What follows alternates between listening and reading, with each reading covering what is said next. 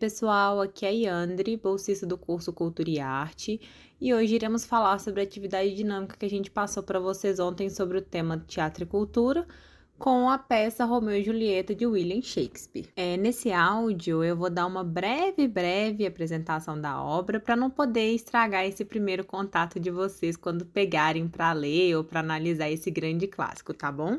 E antes da gente começar a falar sobre a obra, eu irei falar primeiro quem era o escritor desse clássico que marcou a literatura mundial. William Shakespeare nasceu na Inglaterra aproximadamente no dia 23 de abril de 1564. Ele era filho de John Shakespeare e Mary Arden. Não se sabe muito sobre a sua infância, mas os estudiosos eles buscam sempre reconstruir né, sua história através dos rastros que o tempo deixou, né? O tempo passado nos deixam aí. Eles certificam que o Shakespeare ele passou por escolas e ele aprendeu latim e literatura dentro dessas escolas. Quando ele atinge a maioridade, a gente pode saber um pouco mais sobre a sua vida devido às suas obras famosas. E em 1591, ele muda para Londres em busca de melhores oportunidades de trabalho, e aí ele conhece a sua amada e esposa Anne Hathaway. E dessa união nasceu três frutos, um menino e duas meninas.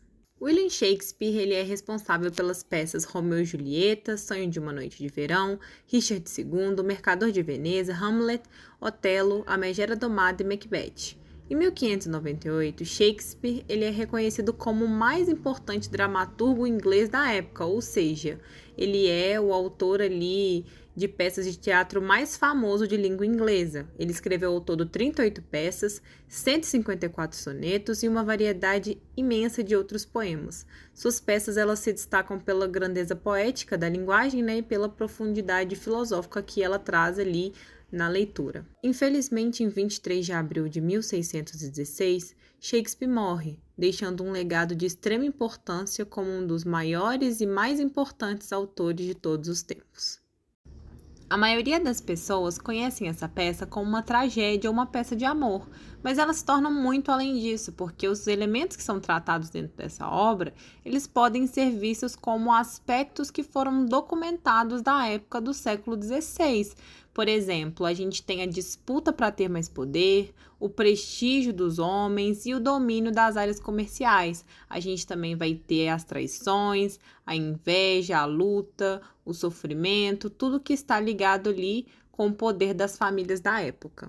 O tema geral da peça é sobre um amor avassalador que ocorreu entre dois jovens de famílias rivais, os Montecchios e os Capuletos. Romeu Montecchio e Julieta Capuleto se apaixonaram perdidamente em um baile de máscaras promovido pela família Capuleto, ou seja, né, a família de Julieta. Romeu não foi convidado, mas ele queria ir à festa, e como era uma festa de máscaras, ninguém o reconheceria. Quando eles se encontraram, foi amor à primeira vista, pois, como a obra descreve, a beleza de Julieta era bela demais para ser amada e pura demais para esse mundo. Ela era brilho, ela era verdadeira beleza. Entretanto, o amor dos dois havia grandes obstáculos, pois, como já falado, suas famílias eram rivais e jamais iriam permitir que os dois se casassem. Um outro obstáculo na história do amor dos jovens era que Julieta estava prometida a um jovem nobre chamado Paris.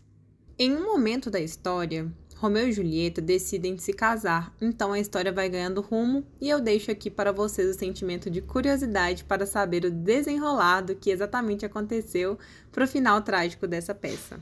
Espero que vocês sintam inspirados a conhecer para quem não conhece e a ver para quem já viu a obra Romeu e Julieta, seja em filme, em peça, livros, resumos, qualquer opção para poder conhecer esse clássico da literatura. Sintam-se à vontade para me perguntarem caso tenha dúvidas ou queiram debater sobre a obra. Tenha uma ótima tarde, obrigada.